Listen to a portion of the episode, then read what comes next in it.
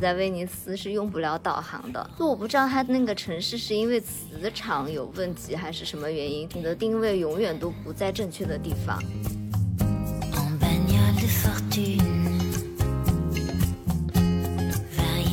在微商的前三天，你就随便逛逛都能遇到各类大神，非常满足作为艺术民工追 idol 的那种快乐。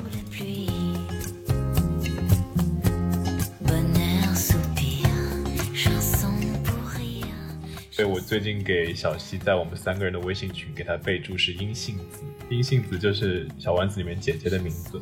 我要叫你猪太郎。然后我给央子的备注是殷太太。我这个更糟，你是不是平衡了？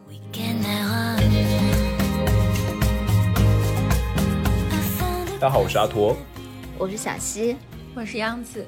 欢迎来到大俗小雅。大家好，周三位生活在纽约旧金山海德堡打工人，每周陪你一起跨时差谈天说地。可能很多听众朋友都知道，我们最近开通了微信群，然后具体的微信群的加入方式呢，可以在我们的 show notes 当中找到。欢迎大家来参与到我们的微信群当中哦。嗯，是的。那么今天呢，我们就想继续我们之前的传统城市漫游系列，来给大家填填坑，讲一讲威尼斯。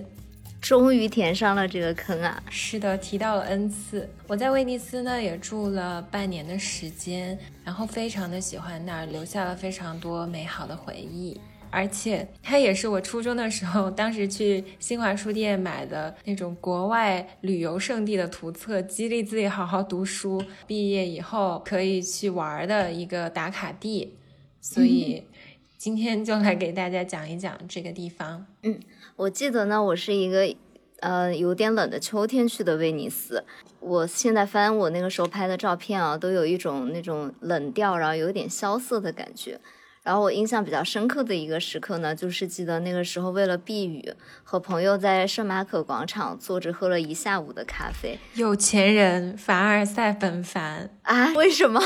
圣马可广场的咖啡很贵，大家不知道知不知道有个叫花神咖啡馆啊？对啊，我就是去的那儿，因为我那个时候是游客嘛，所以我就是要去体验一下，给大家科普一下圣马可，特别是花神咖啡馆呢，一杯。卡布奇诺的价格大概是三十欧，没有这么贵吧？我以为就是七八块钱。因为我住到威尼斯以后，我就成了一个导游，我就陆陆续续在那儿待半年，可能大概有。七八个朋友来找我玩，然后每次他们来找我玩呢，就得去花神咖啡馆，因为他们都想去拍照嘛。嗯，游客打卡地。对，游客打卡地，两个人啊，如果你要在那儿喝咖啡，然后点一点点甜点，可能就要九十多欧。哇，这么贵啊！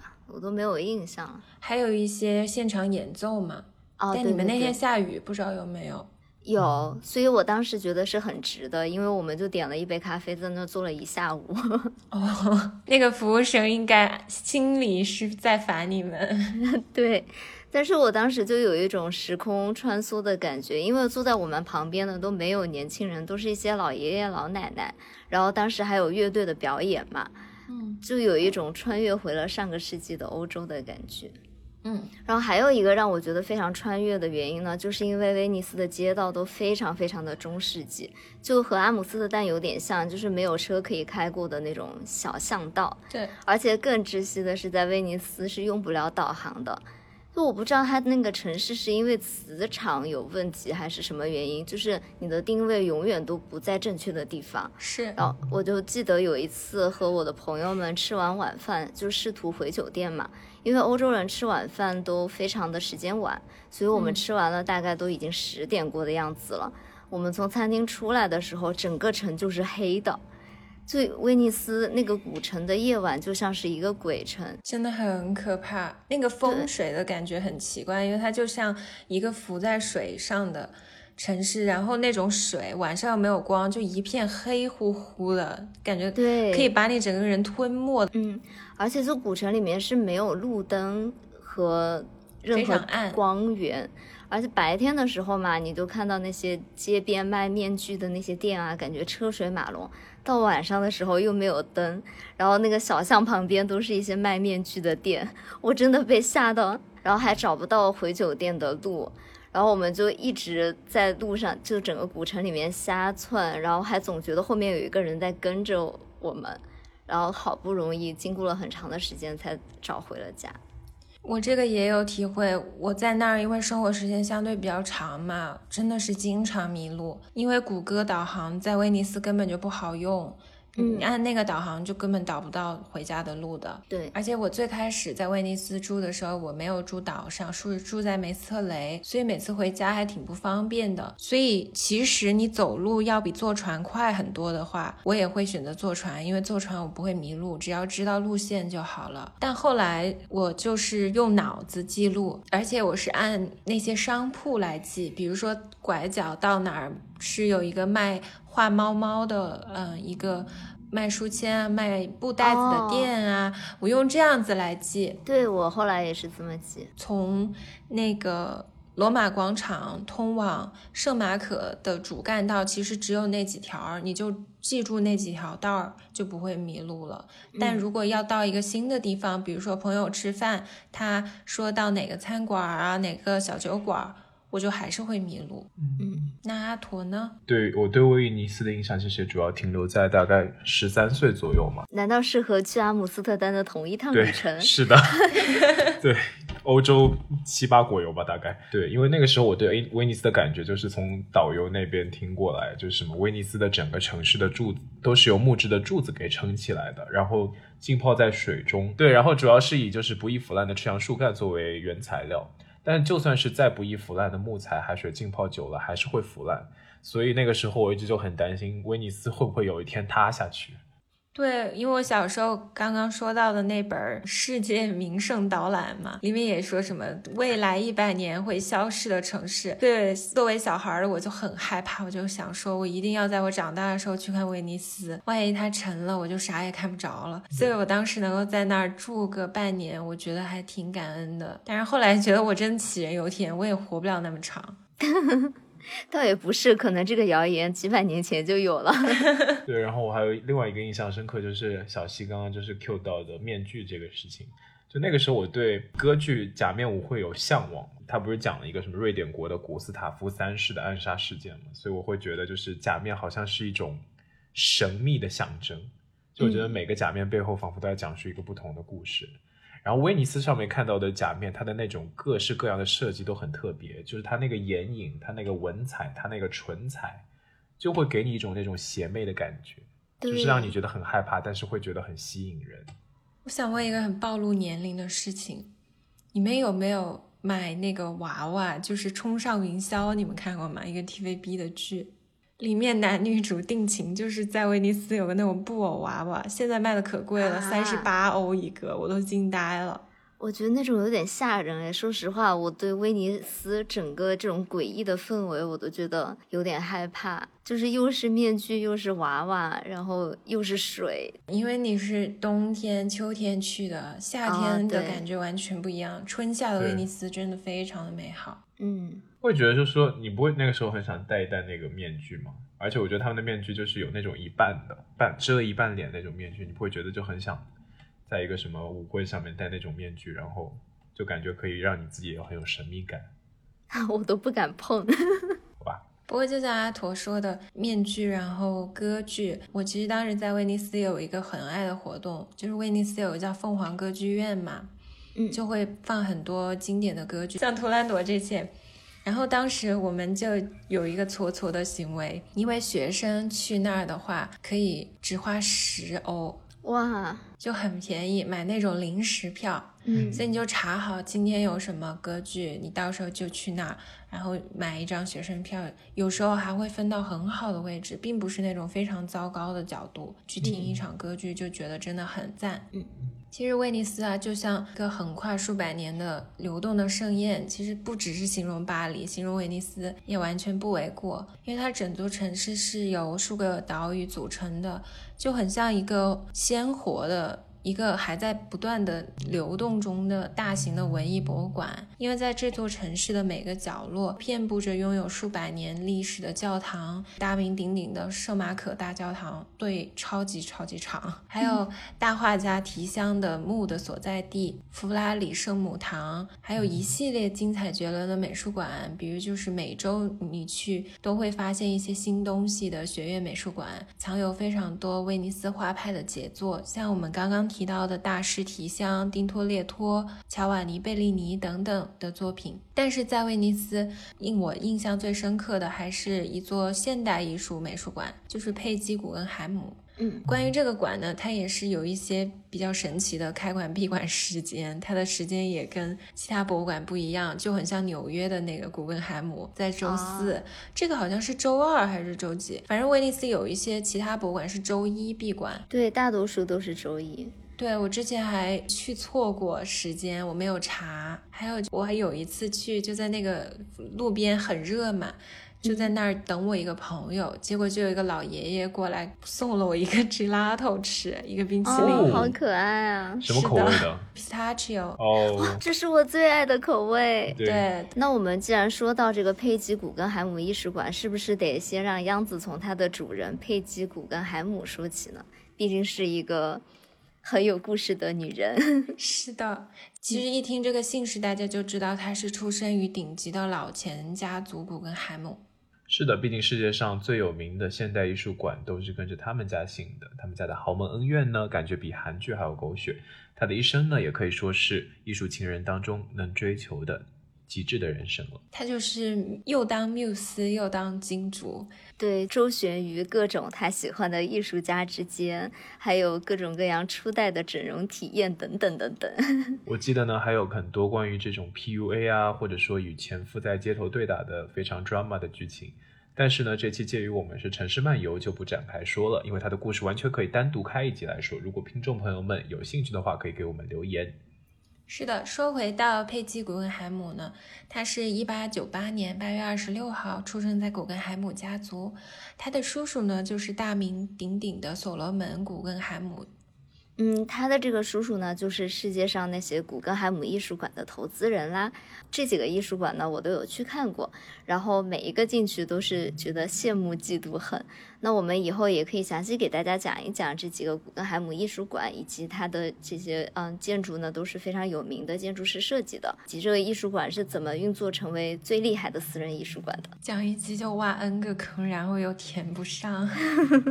说到佩吉呢，他是在十二岁的时候，非常花花肠子的父亲本杰明·古根海姆就在一九一二年的泰坦尼克号沉船事故中丧生了。哇！而且他是一个真正的绅士，他就像当时电影拍的那样，作为一个拿头等舱船票的人，愿意牺牲自己，把自己的逃生机会让给妇女和儿童。然后到了一九三八年呢，星象艺术的佩姬就在伦敦开设了自己的画廊，然后在二战期间累积了一大批的艺术收藏。到了一九四一年，佩吉古根海姆呢就从伦敦返回纽约，并且在隔年开设了一间名流艺术史的。现代艺术馆这家画廊，Art of the Century，展示他收藏的立体派、抽象派和超现实主义的作品。这里提一句啊，是佩姬他作为最早发现 Jackson Pollock，也就是抽象表现主义的领军人、发掘者和重要的推手。他呢也曾嫁给大画家 Max Ernst，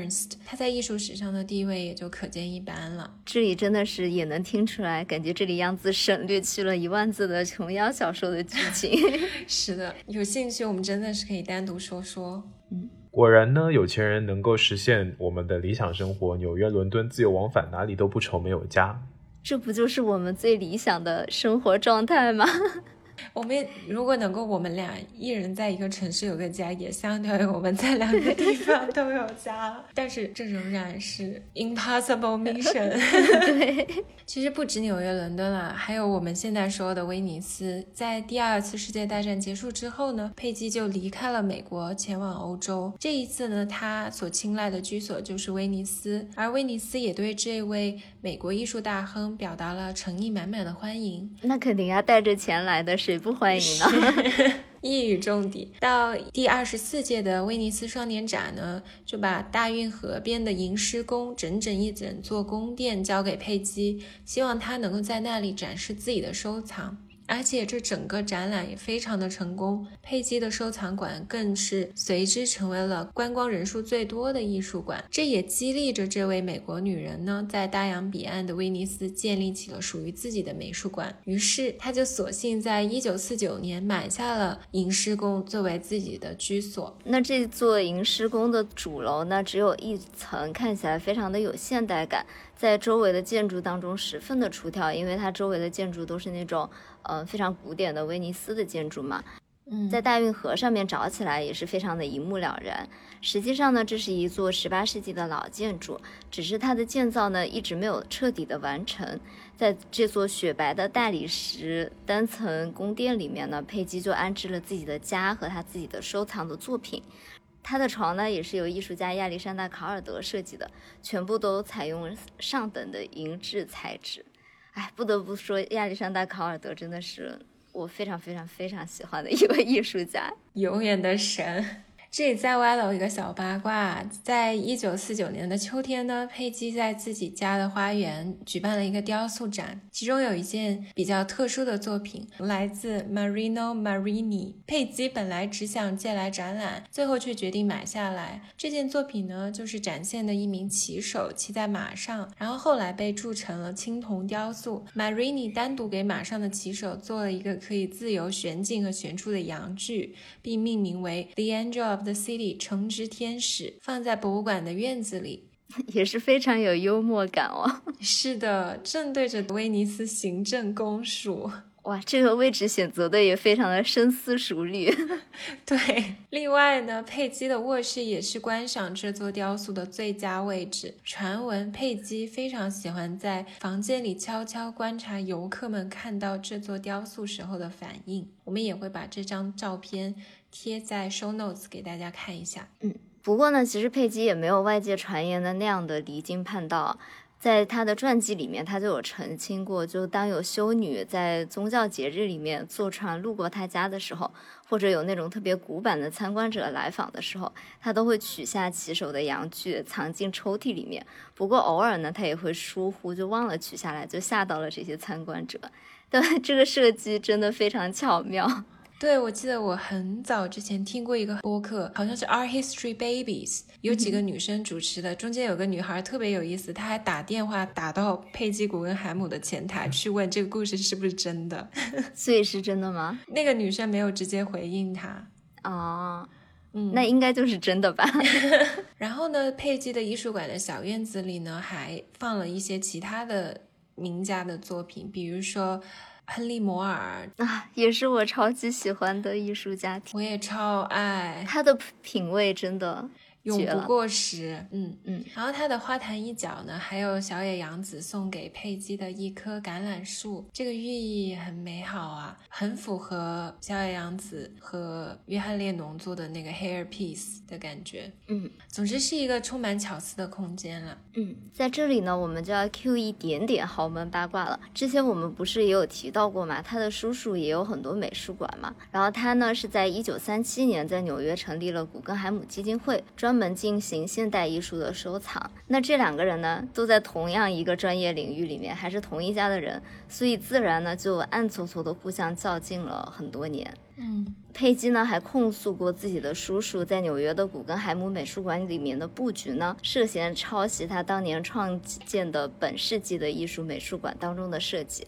但是呢，毕竟两个人还是一家人嘛，看到侄女的艺术收藏事业做得风生水起。在一九六九年的时候呢，他的叔叔所罗门建立的纽约古根海姆博物馆就向佩姬发出了邀请，希望能在纽约展览他的收藏。然后佩姬呢也同意把所有的藏品都寄给古根海姆博物馆，但是有一个要求，就是必须要展出威尼斯收藏的全部的作品，而且不得做任意的增补或者调整，就展示出了自己的傲气。是的，毫不退让的原则。对。然后也是因为呢这个契机，在纽约的展览呢就获得了非常大的成功，所以佩姬在去世前的三年呢就同意把所有的收藏赠予古根海姆基金会，但是条件呢就是所有的藏品必须要留在威尼斯。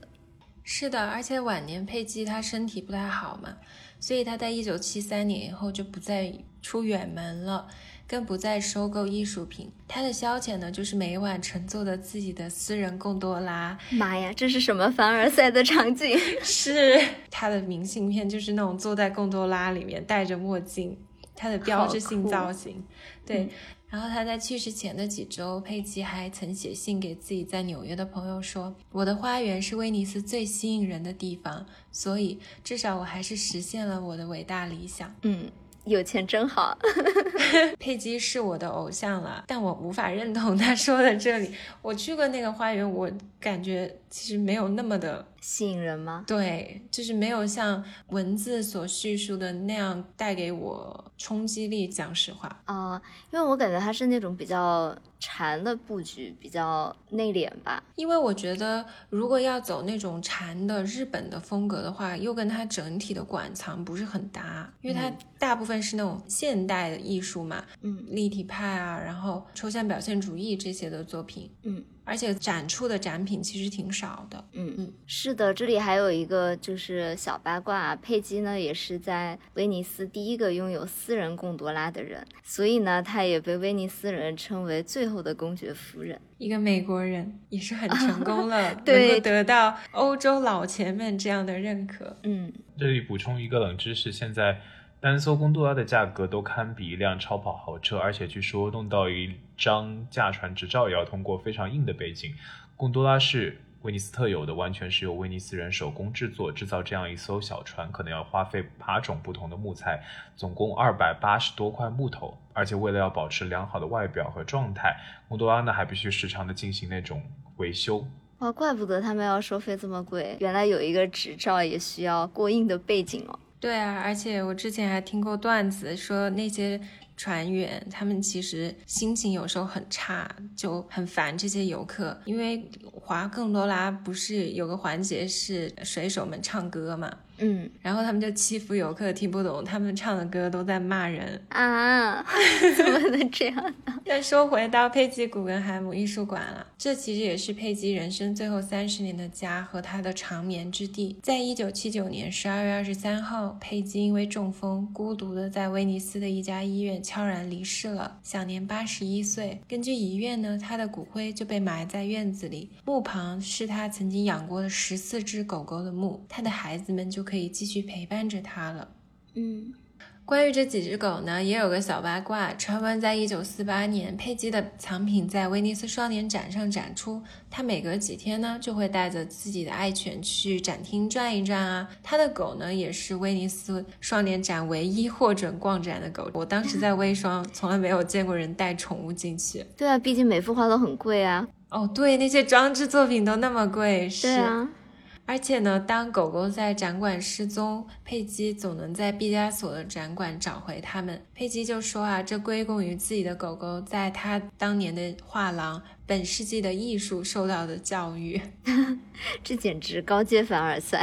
是的，而且直到今天啊，佩吉古根海姆美术馆一直是威尼斯参观人数最多的艺术馆之一。这间艺术馆呢，就和佩吉本人是融为一体的。这里的收藏和陈列都承载着他的叛逆、张扬、无所畏惧，书写着他的风流与柔情，也镌刻着他的忧伤和孤独。那疫情之后呢？如果大家有机会去威尼斯的话呢，真的就很值得去逛一逛，朝圣一下这位艺术家头号传奇女性的昔日故居啦。是的，呃，那除了这些常驻的艺术品呢，大家去威尼斯其实还有一个特别重要的原因，就是去威尼斯的双年展了。威尼斯双年展呢，是一个拥有上百年历史的艺术节。也是欧洲最重要的艺术活动之一，并且与德国的卡塞尔文献展，这里我们也可以挖一个坑啊。然后还有巴西的圣保罗双年展，并称为世界上的三大艺术盛会吧。而且呢，威尼斯双年展的资历也是在三大展览之中排名第一的，就被人誉为艺术界的嘉年华。然后威尼斯双年展呢是会在奇数年，比如说二零一三年、一五年就会为艺术的双年展，然后在偶数年，比如说一四年、一六年、一八年、二零年呢就是建筑的双年展。对，很可惜去年就取消了，因为疫情。嗯，然后展览呢就就一般分为国家馆还有主题馆这两个部分。然后主要展览的就是当代的艺术和建筑艺术。虽然呢，我是没有能赶上任何的微商，但是因为央子参与了一些展览的工作，就很想听一下央子讲讲他参与展览工作的这些经历。你是作为主办方的工作人员吗？是哪一个馆的呢？只是个卑微的打工人。我当时是在中国馆，整个展览的准备是。非常漫长的好几个月的时间吧，但是其实最后也就是为了那高光时刻的几天，最重要的是那几天了。虽然微霜的整个展期是很长的，然后还有就是威尼斯，因为它交通非常的不方便嘛。特别是像微霜，它的所在位置有两个主场馆，其实都离陆地的那个接口很远。中国馆的位置在军械库嘛，你要是坐船从罗马广场到军械库要一一个小时左右，非常的慢。所以这就导致了呢，然后买一些器材和运输东西就会非常的耗时耗力。举个例子，如果需要一台打印机的话，我们一般是会在梅斯特雷的那个 Media Market 去买。你整个通勤的时间要花上三个小时左右，就是水路加在一起。如果你需要更快的话呢，就可以选择搭出租车。但是威尼斯它是一个水路交通嘛，所以它只有水上的 taxi。大家可以猜一下需要多少钱？从那个陆路交通的终点到军械库的距离，就是只能走水路的话，二三十欧吧。你想想贡多拉是多少钱嘛？以这个同向思考去想。不是，可是贡多拉还要表演，搭那种水上的 taxi 又不需要表演。我们当时花了近两百欧一趟吗？还是来回啊？一趟。天呐！但是我觉得他回去可能也无法载人了吧？把你专程送到军械库的话，嗯，对。但是大概搭了六个人吧，我忘了具体几个人了。反正你就是要包那个车嘛，相当于，嗯。但真的很快，如果坐 taxi 的话，嗯，其实这个准备历程很长嘛，但是我就觉得。某一个小瞬间，觉得非常的值得。就开展前一天看到了放在军械库的一个装置艺术，因为军械库它前面有两个那种嗯停船的一个码头吗？不是码头，像一个拱门一样的地儿，过去是可以停船的。然后他们现在在那儿就可以经常做一些装置艺术挂在那儿。嗯，当时前夜的时候，突然那个装置艺术就亮灯了。因为之前一直都没有亮，嗯，这个名字叫做《On the Disappearance of Clouds》，我们也会在 Show Notes 里面贴一下这个图，真的非常的美，嗯。它是像悬浮的，我们小时候背的化学元素的那种形态，多面体呈现的一个装置，就觉得那是永存记忆的一个美丽的瞬间。嗯，而且其实微霜开展了以后，你也很少能看到夜晚它亮灯的感觉，因为他们都是有闭馆的时间的嘛，要清场哦，所以就非常难得能够看到天空呈现蓝紫色映衬的这种光芒。嗯。你们有没有比较难忘的装置艺术作品？我没有特别喜欢的那种难忘的装置艺术，我现在一下想不起来。就现在突然浮现在我脑子里面的呢，是我前几周去逛 gallery 的时候，突然被吓到的一个作品。其实它也称不上是装置艺术，更多的像是一个雕塑吧。它是一个来自肯尼亚的视觉艺术家。瓦基奇穆图，应该是这么念的。他是一个肯尼亚裔的视觉艺术家，然后他主要的议题就是非裔女性主义。然后呢，我觉得最害怕的是，因为你知道一般的 gallery 嘛，它都是会阻挡你的视线，你进门会看到一个白墙，你不太会看到里面是展的什么东西，你大概会在白墙上面看到一些简介。然后我就大概瞄了一眼简介，就径直往里走，然后结果直接映入我眼帘的就是一个巨大的真人尺寸的黑色的雕塑，是那种铜制的雕塑，然后它就是一个外星人以及神话人物以及深海怪物的结合体，一个女性的形象，然后趴在地上，真的把我吓了好大一跳。我们也会放一些照片在 show notes 里面，大家可以看一看。这真的好吓人，因为我会觉得有点像鸟人。对，就是它是一种很奇怪的生物，就把所有让人感觉很恐怖、很震撼的元素融合在了一起，再加上它那个雕塑是黑色的，就整个视觉感觉非常的强。嗯，我应该会吓晕过去，我又很怕鸟。展出了一组这样都是同一个元素的雕像嘛？我觉得最吓人的是在最尽头深处的这一组雕塑，它就是一个像鱼一样的那种怪物，在一个水缸里面。然后更吓人的是，它那个水是动的，是一个活水。真的？对，就是它那个水会有声音，会流动，然后你就感觉这个雕塑像是活的一样。我觉得它这个手法还挺微妙的。就它只是通过让水动起来，就会让你觉得整个雕塑都是活的。我真的又被吓了一跳。我感觉它这个经费在燃烧。其实想起来的话还好，因为它都是铜铸刷的黑漆，然后它这个水动也就是水管在流动而已。其实实现起来还是挺容易的，但是我觉得它的这个构思挺巧妙的，通过水的动让人觉得雕塑活了起来。嗯。那杨子呢？你有没有什么觉得特别印象深刻的？有很多，我我说一个，就是我之前去明斯特雕塑展。明色雕塑展它其实是一个十年才有一次的一个展览，也是在德国的明斯特。嗯，比较有意思的点就是它是遍布全城，有很多装置艺术。然后你去的那个展，他会发给你一个藏宝图一样的东西啊，好棒！然后你就会租一脚踏车，然后就带着那个藏宝图，按地图全程去找那装置艺术。嗯，就寻宝，也像之前小溪也提到自己很喜欢镜子嘛，我也是很痴迷那种镜像和镜子相关的艺术品。嗯，然后最让我印象深刻的就是当时在明斯特雕塑展上看到的 Dan Graham 的 Octagon，它就是一个。八面的镜子体，然后放在一个森林之中，嗯边上都是翠绿的树，然后映射在这个镜面上，然后你是可以进到这个装置艺术里边去的。嗯，从里面能看到外面吗？对，里面能看到外面，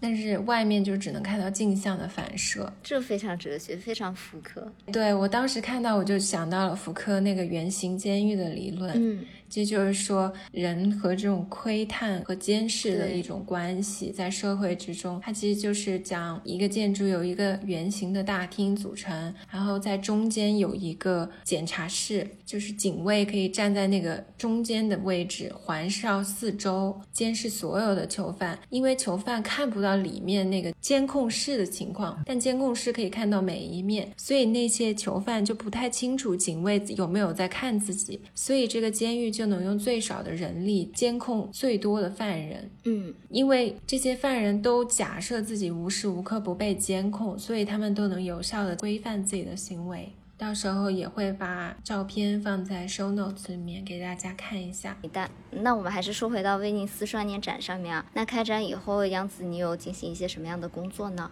其实中间有一个有意思的工作，就是中国之夜，它是一个晚宴性质的活动，就邀请当时的一些嘉宾，大家一起有一个开幕前的一个聚会。然后当时在一个威尼斯的一个百年的很好的酒店。其实现在想想，觉得中国真的很发达，因为我觉得更好的酒店可能很多。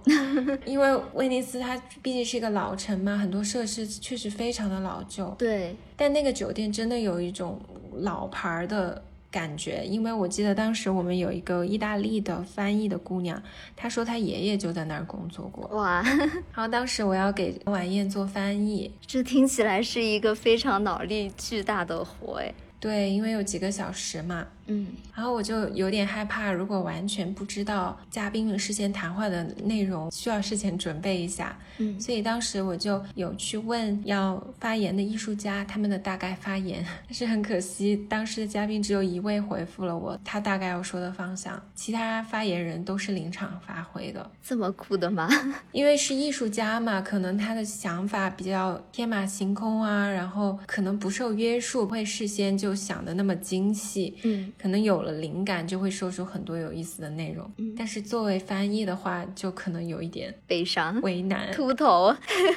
对，秃头，秃头，这个太准确了。我记得当时中间还有一位大佬，突然就聊到什么天体物理之类的。天呐，反正是一个有趣的体验吧。还有就是接待宾客看展了，嗯，当然最重要的就是最开始有一些 V V I P 预展，嗯，其实就是在微霜的前三天啊，你就随便逛逛都能遇到各类大神，就非常满足作为艺术民工追 idol 的那种快乐。真的，我记得在呃建筑微霜的时候啊。就在那一段时间，我看到只要去的小伙伴就都能发跟各种那种日本建筑大神的亲密合照，因为最前三天真的是聚集了全世界艺术圈的顶流们，嗯，因为大家都会去的，对，那会场又只有那么大，你想，你要是一整天泡在里面，你真的随便一个拐角你就能看到。大神，特别是那种吃饭中午什么咖啡厅之类的，能吃饭的点儿又不多，所以你就在那站着，可能就看到排队的，嗯，这是谁？下一个又是谁？就这样子。对，所以非常推荐大家，如果有机会的话，可以去感受一下，就是追 idol 也没有这个快乐。是，嗯，那既然我们说到了威尼斯非常著名的微霜，然后样子之前也说了嘛，自己在威尼斯居住了有半年的时间。那我们也可以聊一聊样子日常的一些生活方式吧。我当时觉得就一句话概述，每一天都在度假，这么幸福的吗？嗯，也不是说不工作，但是就是你明白那种感觉吗？虽然你每天都在干活，但是你那种心情非常的雀跃。就可能明明是在办公室码字，但是外面的风景是几百年的老建筑，然后河上来来往往的贡多拉，你会觉得哦，我在仙境生活，就是所有的东西都是带有滤镜的，嗯。然后当时我们那个办公室是一个大办公室嘛，大学里面就有二十多个同事一起用，但是真的非常的空荡。整个办公室其实也是来自世界各地的同事啦。是大家都不上班吗？可能因为大学老师他们很多不是每天有课，所以就他们不会每天来。还有一些人可能到国外去做调研了之类的啊。我每一次去办公室，基本就只有两三个人在。意大利工作都这么幸福的吗？太令人向往了。就我跟另外有一个越南裔的美。国小哥每天都在，因为那个小哥是一个好像博后还是讲师，他就非常努力要发文章的，很有紧迫感的一个人。他每天都在疯狂的干活，毕竟还是有 职业压力。大教授就不跟我们共用办公室了，他们都在楼下，这是有阶级气氛的。对，然后还有一点就是，我真的觉得我在威尼斯的时候，咖啡摄入量严重的超标。虽然我现在也超标，但当时是太严重了。对我感觉，整个人在欧洲的时候就很容易呈现这种咖啡因摄入超标的状态。对，岛上是一点三到一点五欧之间，这么便宜的吗？我记得当时真的惊艳到来找我玩的一个美国闺蜜，因为我就带她去我们每次午休喝的那家咖啡馆，她说是她喝过最好喝喝的卡布奇诺。真的，意大利的咖啡跟美国的咖啡真的是有弊，嗯。对，而且每次我中午我喜欢喝拿铁，他们都非常鄙视我，他们说你就是 baby drink。其实意大利人基本就只喝 espresso，他们连 cappuccino 喝的人都很少的。对，而且就意大利的咖啡有一种醇香的感觉吧，酸度会少很多。然后美国的咖啡就是讲究一种那种 fruity 花香酸气的那种感觉。然后我就真的非常的喜欢意大利那边的口味。我记得之前。呃，我们学校里面开了一家以里，就是那种做意式咖啡的。我知道。我就每次都会想要去那家咖啡店里面买咖啡。对，但是我们当时其实每天聊天，基本也是谈什么发文章、评教职什么的。那些同事他们都比我厉害了，嗯，都是前辈。但是聊天的时间绝对是多于干活，完全做不到。就据传杨绛先生说的那句话：“少说话，多做事。”就每天在那里扯闲天，但好像效率也不是那么高。还有就是午休很漫长嘛。我记得我有一段时间威尼斯天气变好了以后，我已经夸张到我午休会跑到丽都去，就很远，坐船要半个多小时。你这，我跑到那个沙滩晒太阳。如果心情好，我就会拿着 Kindle 看看小说，然后点个 mocktail，因为白天我还是不太敢喝酒。嗯，然后环岛有那种大巴嘛，吹着海风，真的特别美好。你就看到那个小岛上很多独栋的大房子，我就想起村上春树在他那个《我的职业是小说家》里面就写过，他每隔一段时间就会去世界各地当一个旅人，然后待在像西班牙、意大利啊，写写自己的小说。然后我当时坐在。大巴上看着海，然后吹着海风的时候，我就想啊，世界上永远有一个存在着阳光和大海的角落，就觉得很美好。哇，这样听起来也太美好了，非常想在春夏的时候再去一趟威尼斯。我当时去的时候，真的没有享受到阳光与大海的角落，要一直下雨，可能下到。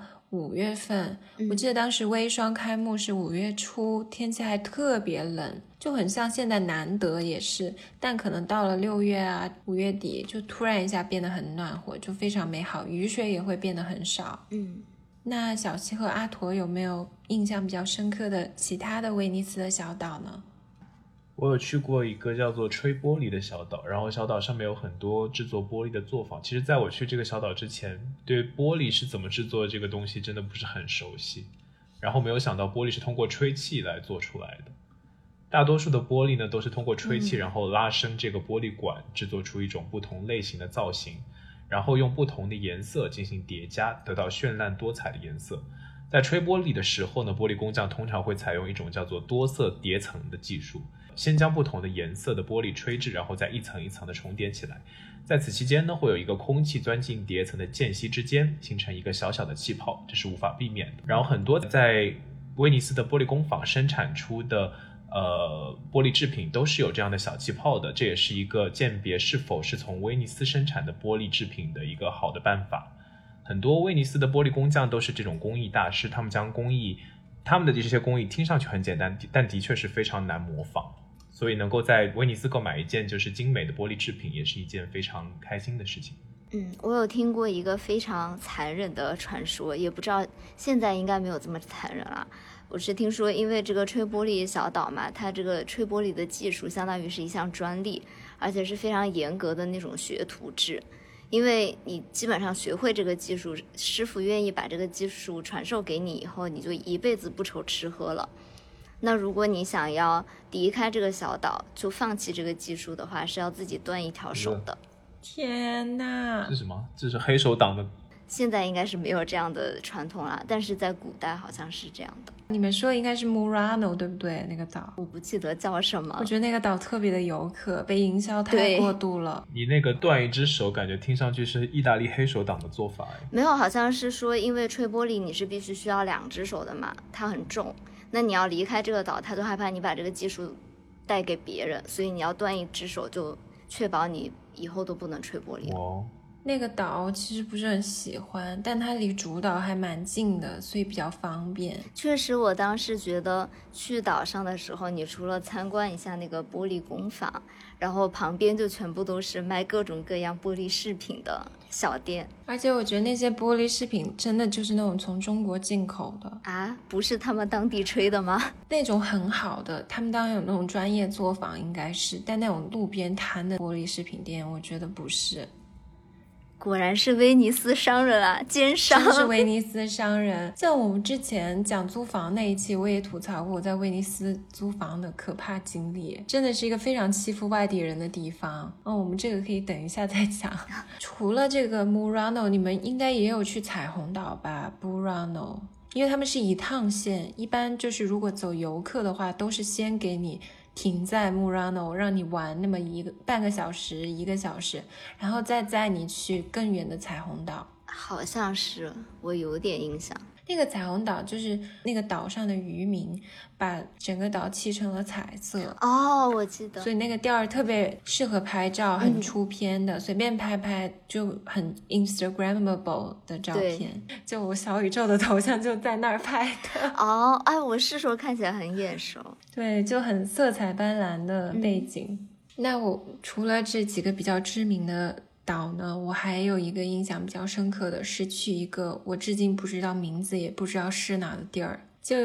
威尼斯嘛，它在不同的岛之间，有时候有一种奇特的通行方式，就是你坐在一个大巴上，然后坐到一个终点就没有路了，这个时候就会开船过来，把你的大巴运上船，然后就开到另一个岛上，再把大巴放下来。当时我家人就去威尼斯。一起玩嘛，然后我就导航搞错了，因为威尼斯那个 路线比较复杂，我就坐错了车，就被那个小船运到一个不知名小岛，然后我们就坐那个大巴坐到那个路的尽头下了车，结果是一片墓地。啊，然后我记得当时就有一个意大利姑娘穿着一个碎花的大红裙子，然后蹬着。脚踏车，她的车的前面花里就放了很多那种很鲜艳的、美丽的花儿。嗯，他就去那个墓地，满脸笑容，然后踩着车走向那个墓地。然后我爸爸当时看到那个姑娘，就突然很感慨，就对我说：“哇。”中西方对待死亡的观念真不一样啊！因为我们中国人清明去祭祖啊，这些不可能。你穿一个这么鲜艳的颜色，然后这样笑容满面的，嗯，而且是大太阳底下，就阳光灿烂的日子那种感觉。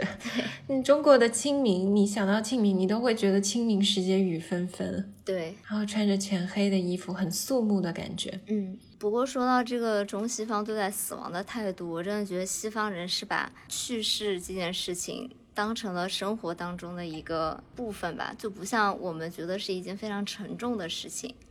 就比如说像之前我们也有讲到过木心的诗集里面，他经常都会去墓地里面去坐一坐、逛一逛。海德堡有一个墓园，嗯，我有个朋友也很有意思，他说：“哦，那个海德堡碑林纪念馆啊，真的是这样。”就是我到冬天的时候，我特别喜欢去那个墓园，因为它如果下雪的话，真的非常美好，很安静。然后我经常跟我的有一个德国朋友，他也喜欢去墓园，我们俩就结伴去墓园散步，然后看那些墓碑。有时候有一些人的墓碑真的设计的好特别。我当时记得有一个教授叫 Schneider，德国非常常见的姓氏，他的墓碑设计的是银质的，一双手握着的手，嗯。然后他的墓上写着 Professor Doctor Schneider，当时看到说哇，这就是读博的意义，死的时候你可以多一个 title。没想到是这个激励着你。但我真的很喜欢去墓园，很平静的感觉，然后感觉这些人安安静静的躺在那儿，然后诉说着他们的故事，每个人都有一段自己过往的历史。但说实话，我感觉我对墓园接受度。真的没有这么高，然后我觉得有一件特别让我印象深刻的事情就是，呃，纽约其实城市里面有非常多墓园嘛，然后当时我在做一个住宅的项目，然后那个那块地的背后就是一个墓园，所以我就把所有的阳台都开的冲就是大道，因为我觉得背后是墓园，总不能把阳台冲着墓园吧，这感觉好像有点不吉利。而且我也非常的担心这个房子会不会卖不出去，毕竟就在墓地的旁边。想多了。对，然后结果我就把这个我的设计拿给老板看，老板就把我劈头盖脸一顿骂，说这背后这么好的绿地，你为啥要把阳台冲着街道开？你就应该把阳台冲着背后开啊。然后我就跟他说，但是这是一个墓地啊。他说，so，这是一块很好的绿地啊。我当时就觉得，真的东西方对于。墓园这个概念的理解真的有很大的不同。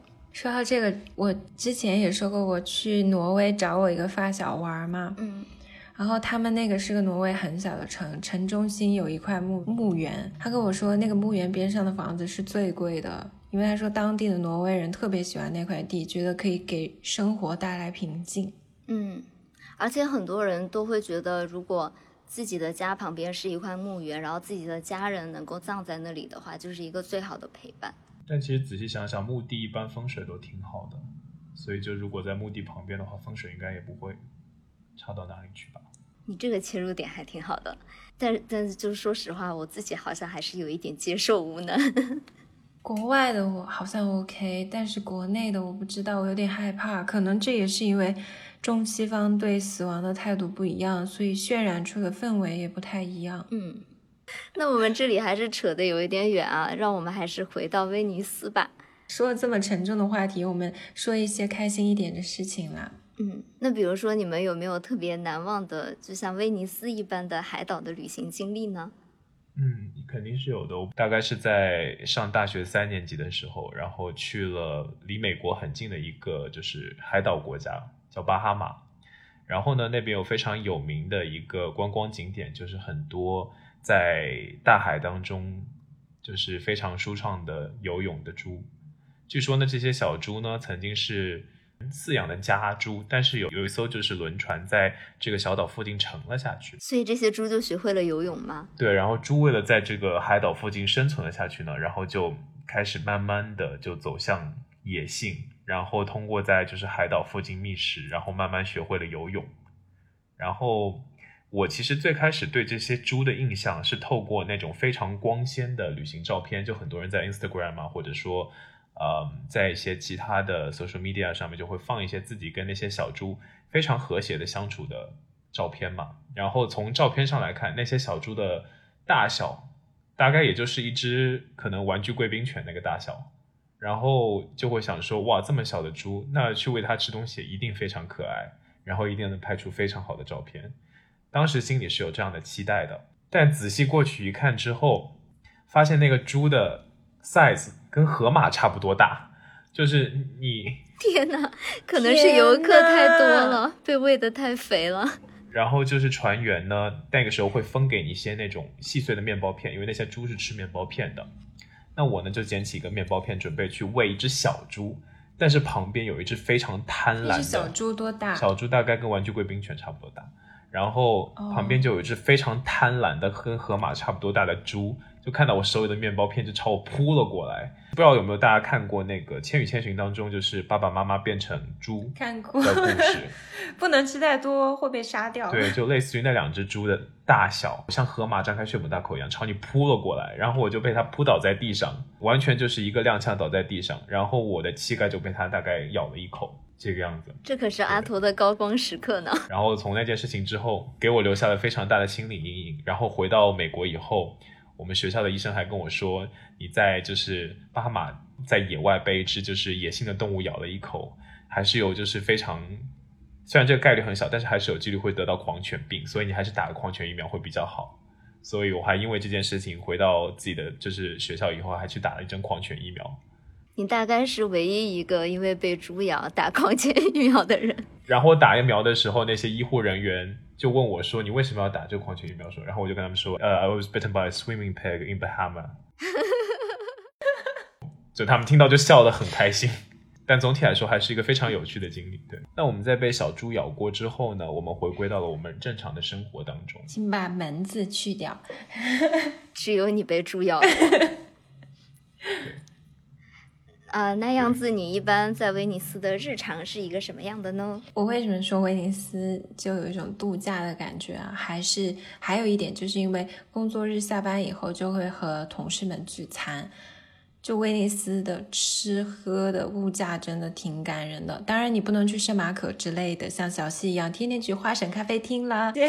没有，当地的小馆子就会很好。就比如说，我带我朋友。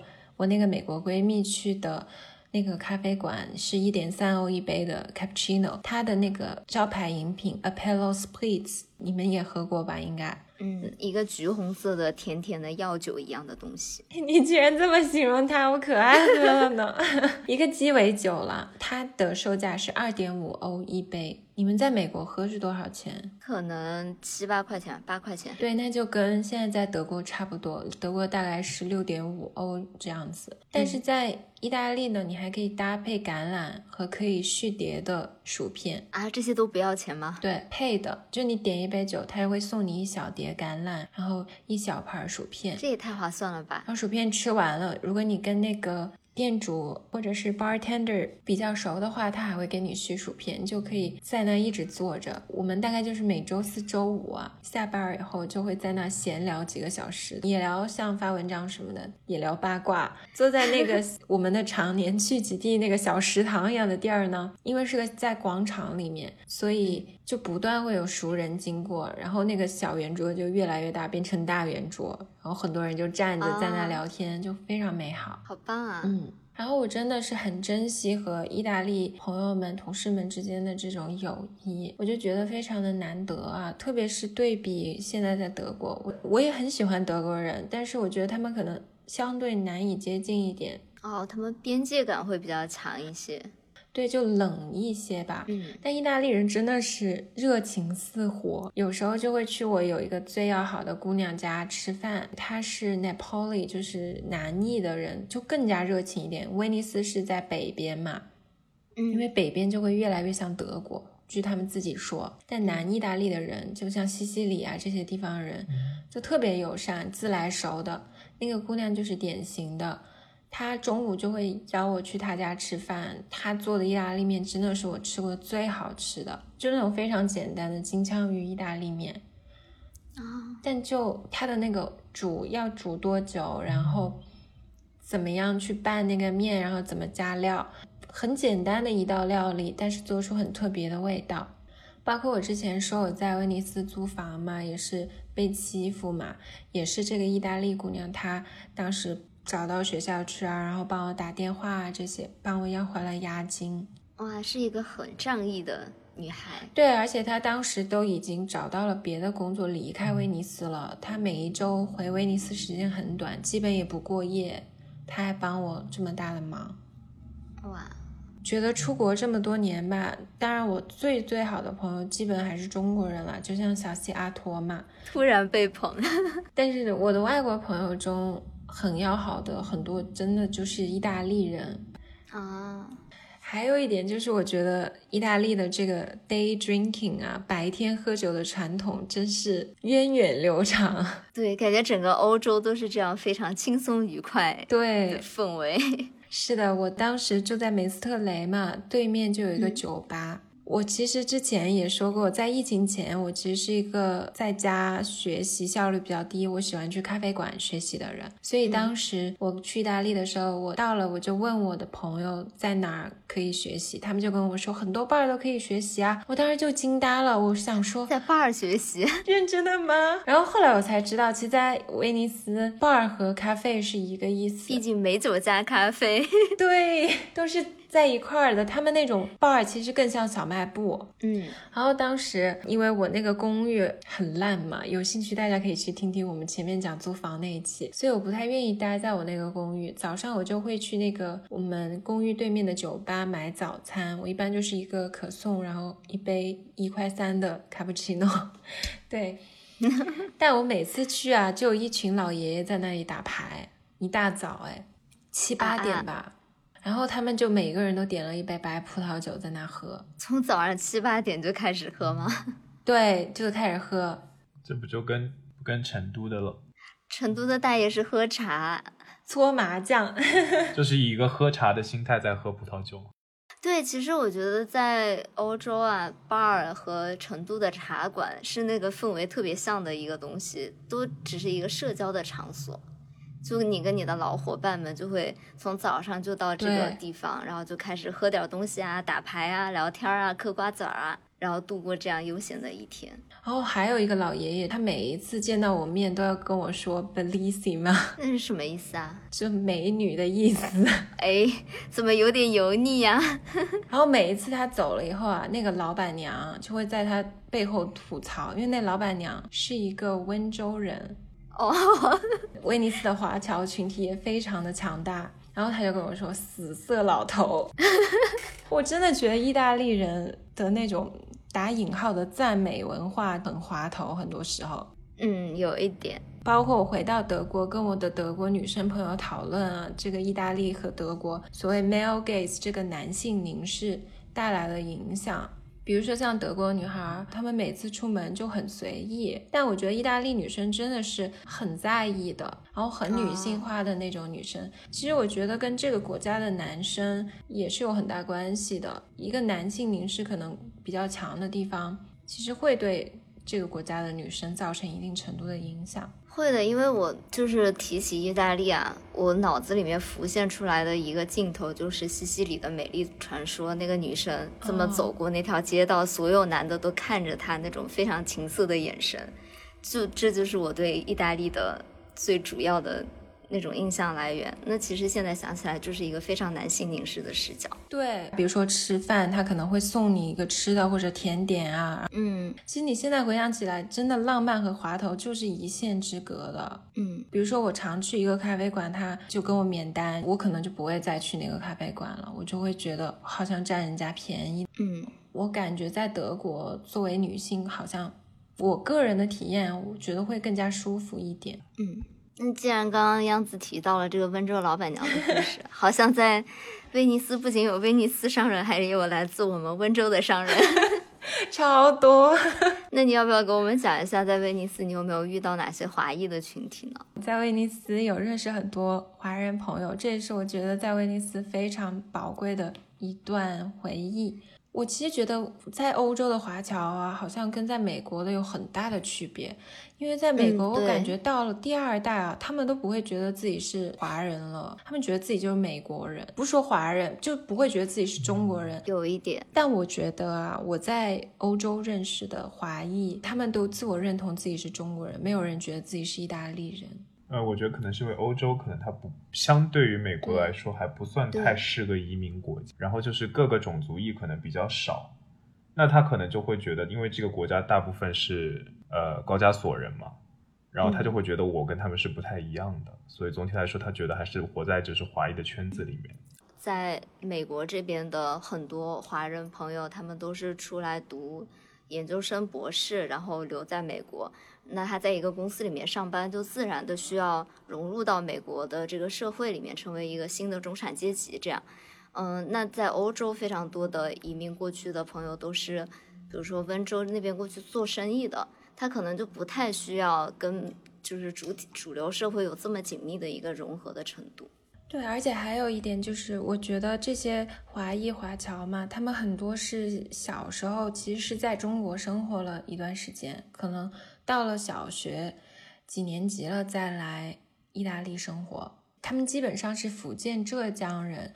就丽水啊、青田这样的地方，全是华侨村、华侨镇这样。他们就很小就出来做生意，开咖啡厅啊、餐馆啊，或者做厨师。然后他们家里面也不鼓励孩子读书，希望他们能够早点出来赚钱。毕竟他们这个经商的头脑啊，就是我们这种内陆人有点达不到的。是的，江浙沪超厉害的。然后我就觉得他们真的是非常团结和仗义，就是那种家人的感觉。我当时在维梅斯特雷嘛，就每次。次从岛上还要坐大巴才能回自己家，就除了水路，还要坐陆路交通。但我刚到威尼斯，我真的不知道这个地方既然早晚公交车会改线啊！就是我白天是坐那趟车上岛的，我真的是不可能想到这趟车到了晚上它就不过那几个站了。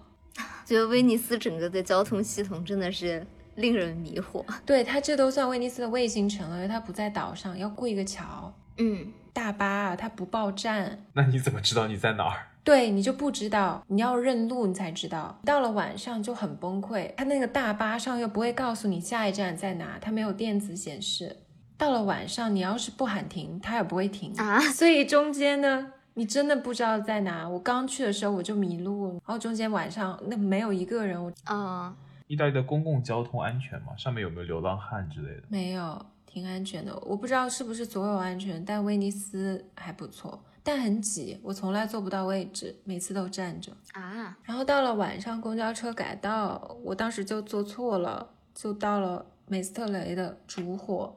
其实小伙伴们应该也都知道，火车站边上一般就是治安比较差，然后最乱的地方嘛。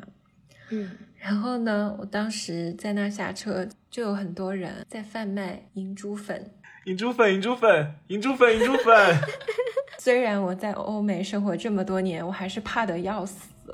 跟我当时一个中国朋友打电话，他就特别好，他马上就说啊，我有一个华侨的朋友啊，他在边上开餐馆，我让他来接你吧。啊，好棒啊！哇，他们这个网络真的好密切。对，就还有一次，我从梅瑟雷搬家到岛上。就我有两个华侨的朋友，就帮我搬家。你知道威尼斯的交通有多么的窒息？你坐船也不能直接到达，就要走很多那种啊。这个搬家，对，要搬家是多么痛苦的事情啊！我真的觉得好感人啊，整个过程。而且当时我要把东西寄到德国，也要去快递公司去打包，也是他们送我去的。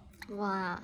然后后来搬到岛上以后，为了庆祝乔迁嘛，我就觉得很感动的一个细节，就很像阿驼记得我喜欢喝拿铁，给我买了拿铁一样。我那一次搬新家，我其中有一个朋友就给我带了一个叫 Grom 的连锁店的开心果味的冰淇淋，因为开心果味就是我最爱的口味嘛。吹爆一下 Grom 这家店，它虽然是个连锁店，但它的冰淇淋真的是我吃过最好吃的前三名。你们去意大利一定要吃一下。对，他卖的是 gelato 吗？还是就是普通的冰淇淋？对，gelato。然后当时乔迁我们吃火锅嘛，他们还推了推车，带了超多食材到我的新家，因为只有梅斯特雷有亚超嘛。哦。威尼斯岛上没有亚超。然后中间还有一个细节，我记得有一个小姑娘。我们大家吃完了以后，他就抢着收拾剩菜残羹，然后洗碗。因为他是十几岁就出来干活，就做那种美甲工什么的，特别能干的一个一个女孩。然后他就说他自己是干惯粗活的人，所以这些活都应该由他来做。啊，听起来有点可怜。我现在想想都要掉眼泪。她她现在已经当妈妈了，哇！那边的人很早婚的，就很早就结婚生孩子。然后当时我还有说漏了嘴，说我生日的事情，其实就过了几天了。他们也就跟我见过几次面的朋友而已，还跟我准备了那种惊喜庆生，好温暖啊！就是有一种。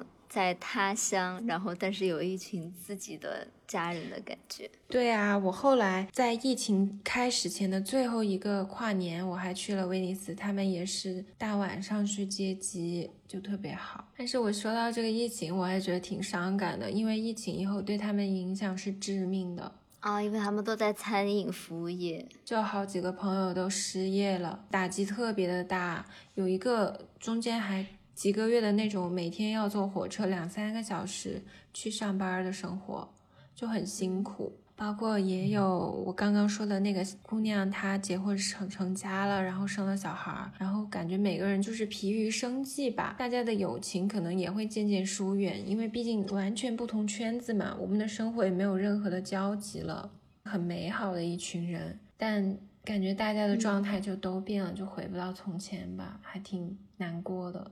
但是不管你什么时候去，也有一群好朋友在威尼斯啊，就是很暖心的一个感觉。对，感觉过过去那种状态是永远回不去了。就想起前段时间《老友记》重聚特辑里面那个女编剧就说了一一句话：当我们年轻单身，住在大城市，朋友就是我们的家人；但是当你组建了自己的家庭之后，你就过了那段时光了。就我觉得还挺感慨的，他那个时候就说，呃，老友记在第十年、第十季的时候就是应该终结的时候了，因为大家都有了自己的家庭和生活，那这个状态就不再是一群单身的朋友住在一起的这个状态了。嗯，确实，我想起来还挺感伤的。对呀，我现在就觉得，像我们三个也。永远不可能回到过去那样一起住在一个公寓的。在我们录制之前，阿图就跟我们说，等再过几年啊，你们俩就要结婚生小孩了，以后小西就不能每天跟我吵架了。想起来真是又气又好笑。这是什么受虐体质？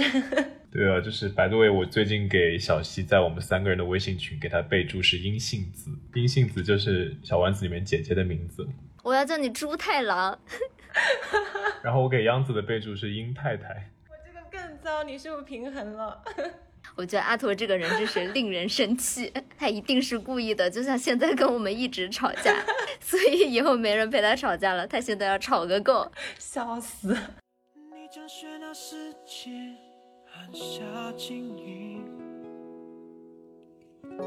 选择最激烈的无声